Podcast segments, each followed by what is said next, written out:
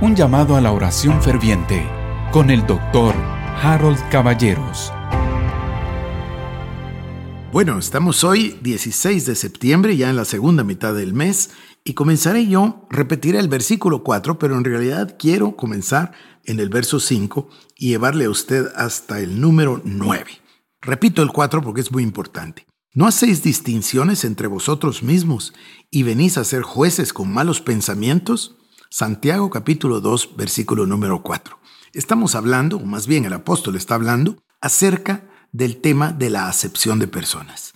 Y nos dice que hacer distinción entre unos y otros nos coloca en una posición de jueces con malos pensamientos. Es evidentemente a los ojos de Dios una actitud pecaminosa. Pero déjeme que se lo lea más claramente porque aquí lo expresa en el verso 8 y 9.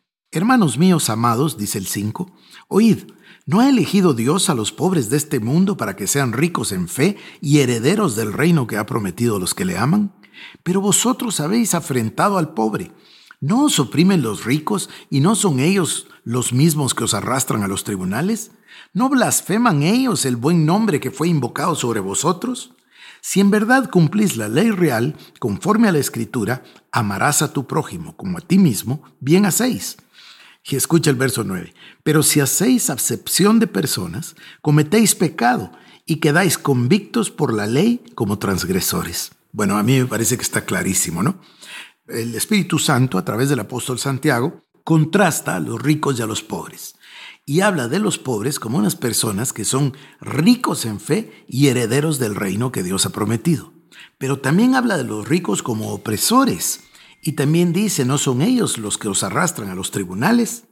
Y este versículo 7 que es tan importante, ¿no blasfeman ellos el buen nombre que fue invocado sobre vosotros?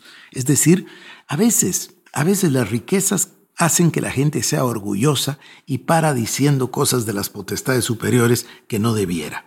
Pero el verso 9 dice, pero si hacéis acepción de personas, cometéis pecado y quedáis convictos por la ley como transgresores. Quiere decir, querido hermano, que este es un verdadero pecado.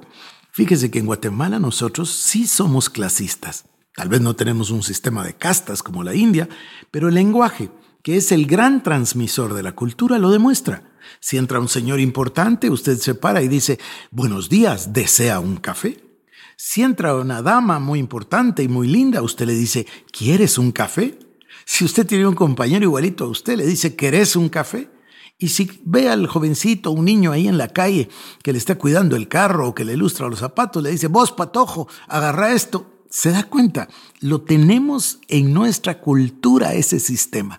Y si queremos ser cristianos, debemos realmente transformar nuestra mente, dejar que la palabra implantada salve nuestra alma, salve nuestra mente y que tengamos un cambio cultural. Ahora, querido hermano, oremos.